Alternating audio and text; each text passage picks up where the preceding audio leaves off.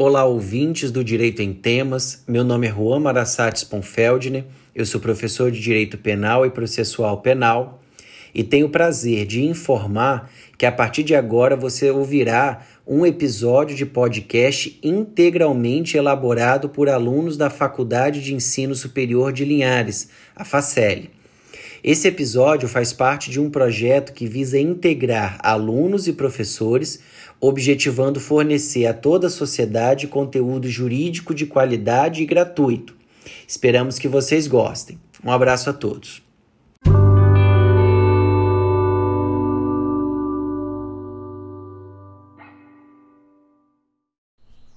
Olá pessoal, aqui quem fala é o aluno de Direito do sexto período da FACEL, Guilherme Oliveira Cruz. Eu estou aqui para tentar passar para vocês um pouco do que eu e meus colegas de grupo estudamos sobre a súmula 523 do STF. Então, eu irei dividir a minha fala em tópicos e peço que para quem se interessar, que anote esses tópicos para ajudar na melhor compreensão e na melhor forma de anotar os pontos principais. Os tópicos serão os seguintes: número 1, um, introdução. Número 2, princípio da ampla defesa e contraditório. Número 3, ausência de defesa técnica. Número 4, deficiência de defesa técnica e o prejuízo para o réu. Número 5, conteúdo da súmula. E número 6, conclusão. Então, pessoal, vamos começar a nossa introdução. Inicialmente, eu quero falar sobre o teor da súmula e o porquê dela ser tão importante no âmbito das ciências criminais. A súmula vai dizer o seguinte: no processo penal, a falta de defesa constitui nulidade absoluta, mas a sua deficiência só anulará se houver prova do prejuízo para o réu. Diante do que eu falei, vocês conseguem visualizar onde essa súmula se aplica? Fazendo um questionamento direto a vocês que me ouvem.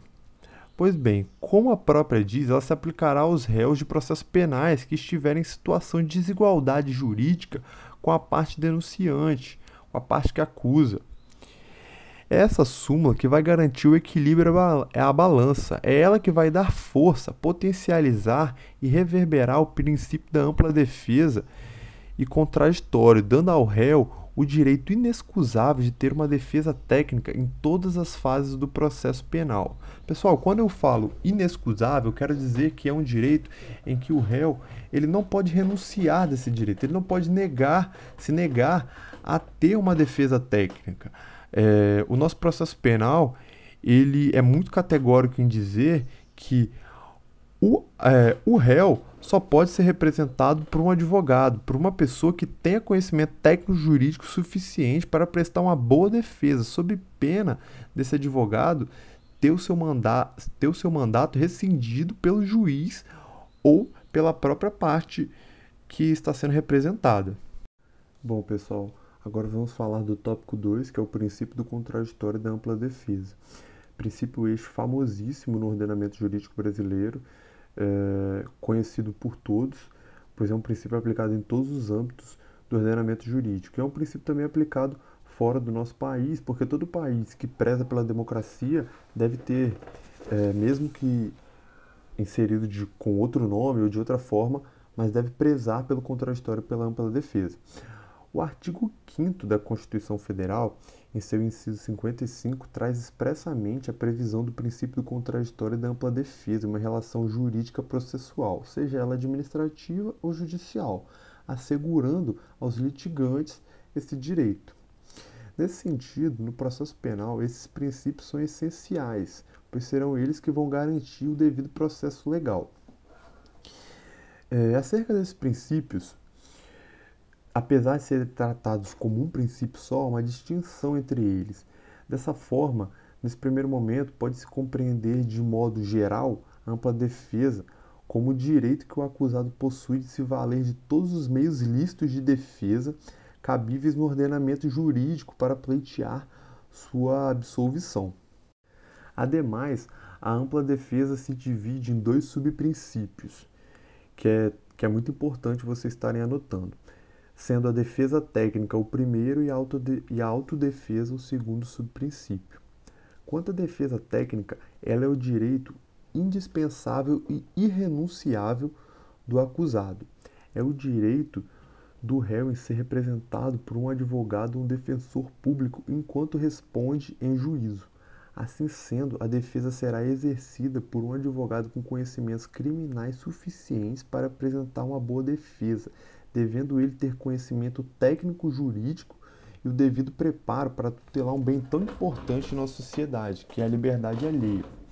Além disso, a defesa deve ser materialmente efetiva sob pena de nulidade do ato processual. Então, sobre essa questão, é, sobre esse princípio, subprincípio de defesa técnica, cabe gravar que é um princípio indisponível e irrenunciável para o acusado e que deve ser exercido sempre por um advogado ou um defensor público, podendo ser o advogado dativo ou um advogado de confiança do acusado. O outro subprincípio diz respeito à autodefesa, que por sua vez caracteriza-se como um direito disponível e renunciável, ao contrário do que a gente falou acima. Ou seja, o acusado decide se irá exercê-lo ou não. Seguindo essa linha de pensamento, a autodefesa se subdivide no direito de presença e de audiência. Anotem isso também, presença e audiência. A presença consiste na faculdade, na faculdade que o acusado possui de estar presente em todos os atos do processo penal, como, por exemplo, oitiva de testemunhas e da vítima, produção de prova pericial e etc. Já o direito de audiência é compreendido como a capacidade que o réu tem de dispor em apresentar sua versão sobre os fatos, isso é, o direito de ser ouvido pelo juiz.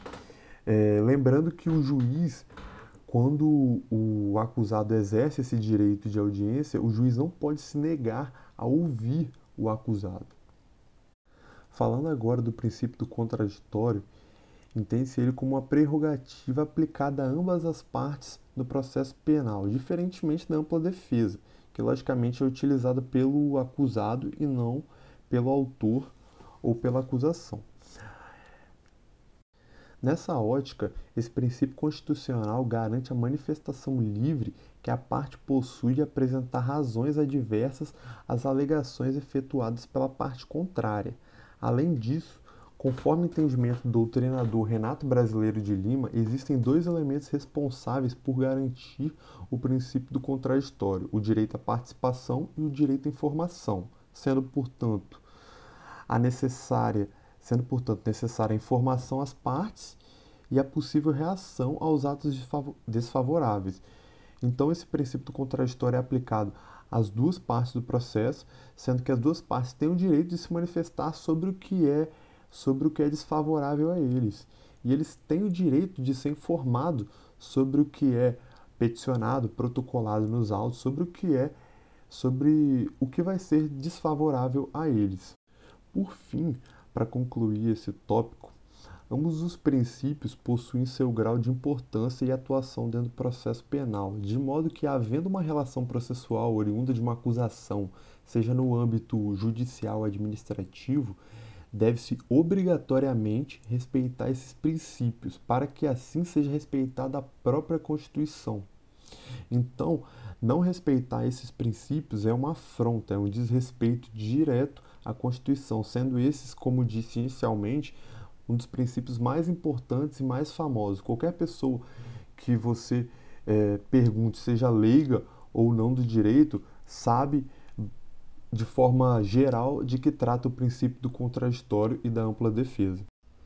Pessoal, agora iremos tratar do tópico 3, que é a ausência de defesa técnica. E eu convido a vocês a voltar ao texto da súmula aqui discutida, em sua primeira parte, que diz o seguinte: No processo penal, a falta de defesa constitui nulidade absoluta. Por hora, só iremos tratar dessa parte, dessa primeira parte. Analisando atentamente a súmula, podemos visualizar que a súmula traz duas situações: a primeira, que é a ausência, e a segunda, a deficiência. Obviamente, a palavra ausência nos remete à falta de algo, à carência de alguma coisa, e é isso que a súmula quer dizer. Não havendo defensor técnico que represente os interesses jurídicos do acusado, todos os atos praticados na falta de um advogado ou defensor serão considerados nulos. Em outras palavras, o juiz não pode mudar as fases do processo penal se o acusado não tiver quem o represente os atos serão nulos, eles voltarão ao estado que se encontravam quando o defensor renunciou seu mandato ou, se for o caso, voltarão ao início do processo.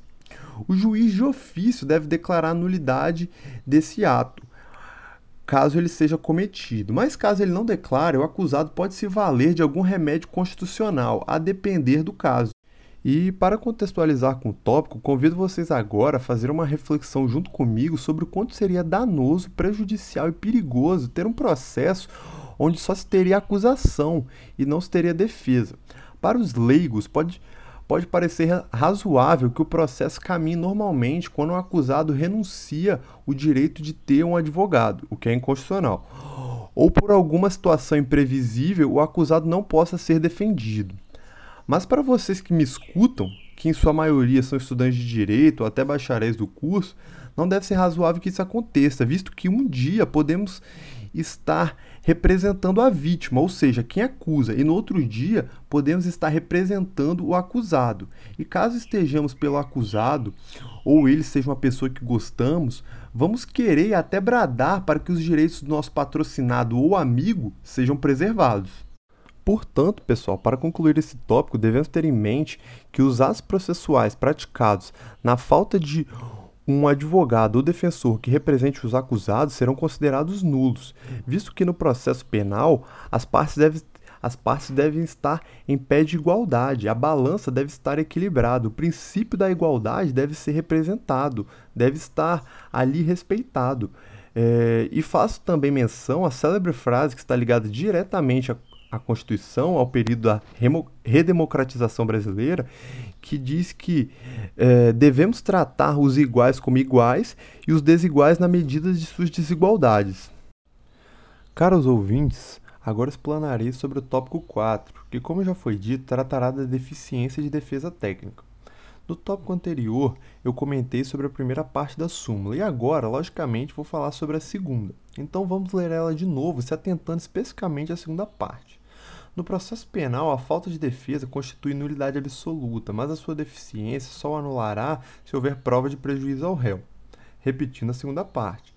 Mas a sua deficiência só anulará se houver prova de prejuízo ao réu. Numa rápida leitura do enunciado, tem-se a impressão de que a segunda parte da súmula é contrária à primeira parte, de forma que a necessidade de prova de prejuízo ao réu determinasse a deficiência de defesa como sendo uma nulidade relativa mas veremos que não é bem assim, ao passo de que pode acontecer de defici da deficiência de defesa técnica gerar também uma nulidade absoluta. Como já foi dito no tópico anterior, tópico 3, o magistrado de ofício pode reconhecer a ausência ou a deficiência e a declarar, entendendo como nulo toda uma sequência de atos ou nulo somente um ato, uma peça. O juiz também pode entender, em observância ao artigo 563 do CPP, que o advogado do réu cometeu erros processuais e mesmo assim não prejudicou o réu, e por isso decidiu não anular o ato. Ele também pode determinar que o advogado do acusado refaça a peça ou entender que aquele advogado não é o mais qualificado para representar o réu, rescindindo o mandato do patrono e nomeando outro.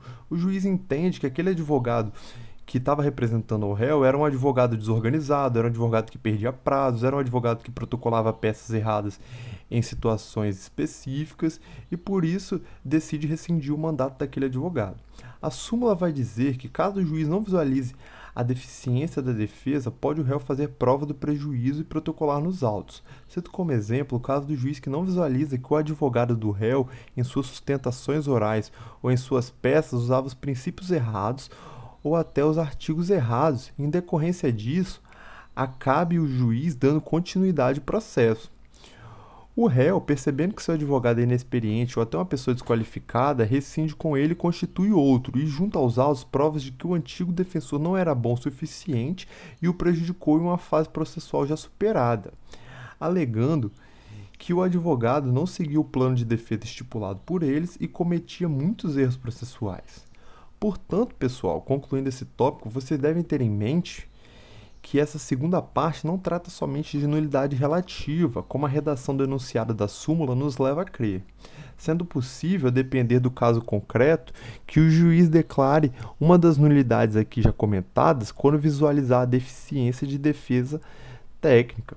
Lembrando que é possível também que o juiz não observe a deficiência, ficando a cargo do réu fazer prova disso e juntar aos autos.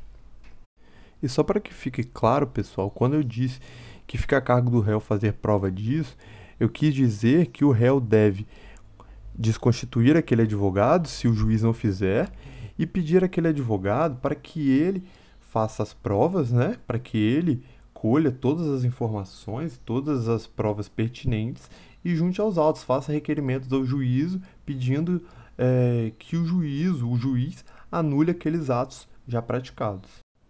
Bom, pessoal, chegamos ao nosso penúltimo tópico, que é o tópico conteúdo da súmula.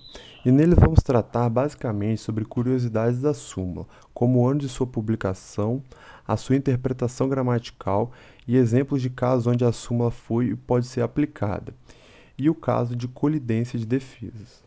Como vocês puderam observar na minha fala durante este podcast, eu tentei fazer ligações diretas da súmula aqui comentada e os princípios constitucionais que estão ligados a ela diretamente ou não. E por isso vocês podem ter chegado a pensar que a súmula foi publicada após a redemocratização do Brasil. Mas não é bem assim. A súmula é de 12 de dezembro de 1969, quase 20 anos antes da criação de nossa norma pátria. Interessante sobre isso é notar que, mesmo no período em que o país vivia, que era de intervenção militar, pôde-se criar uma súmula tão importante que versa sobre direitos fundamentais dos acusados em processo penal. Mesmo sendo ela aplicada ou não na época, sua criação foi importantíssima. Quanto à interpretação gramatical, já falamos em um tópico anterior sobre a falta de clareza na redação da súmula. E em uma busca por uma maior clareza, o grupo que desenvolveu e organizou este material que estou tentando transmitir a vocês encontrou uma boa sugestão de troca de palavras para fazer na súmula que gerarão maior clareza sobre o teor dela. Observem como ficaria a súmula se trocássemos a conjunção adversativa, mas por apesar disso. Vejamos. No processo penal, a falta de defesa constitui nulidade absoluta. Apesar disso, a sua deficiência só o anulará se houver prova de prejuízo ao réu.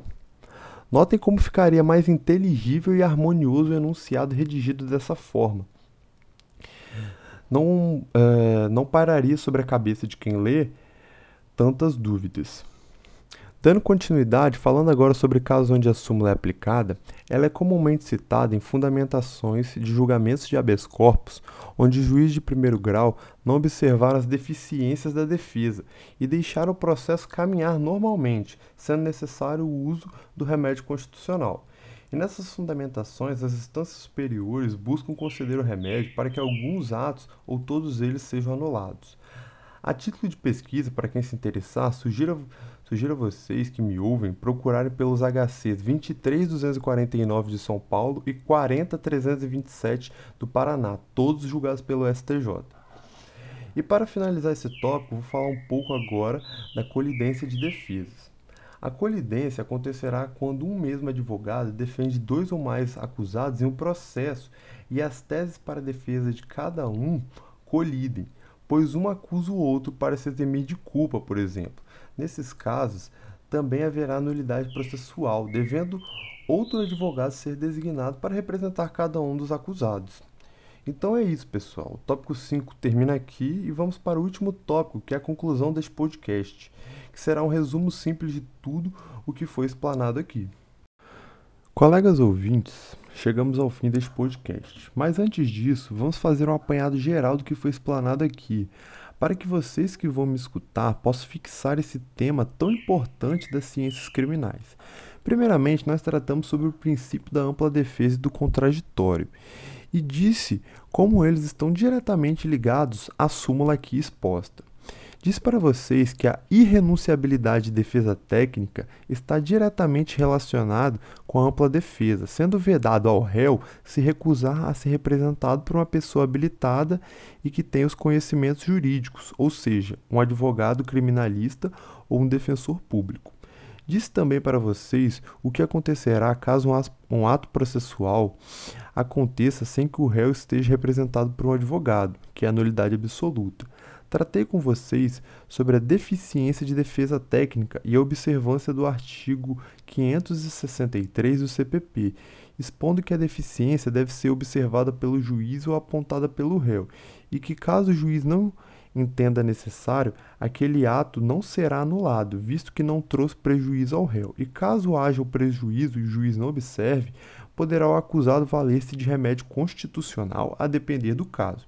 E por fim, vale falar da dica que eu, que eu e o grupo trouxemos para vocês, que vai ajudar bastante no estudo da súmula, que é a troca da conjunção adversativa, mas por apesar disso. No mais é isso, pessoal. Espero que tenham gostado e espero que eu e meus colegas possamos ter ajudado vocês a solucionarem as dúvidas sobre esse tema. Um forte abraço e bons estudos.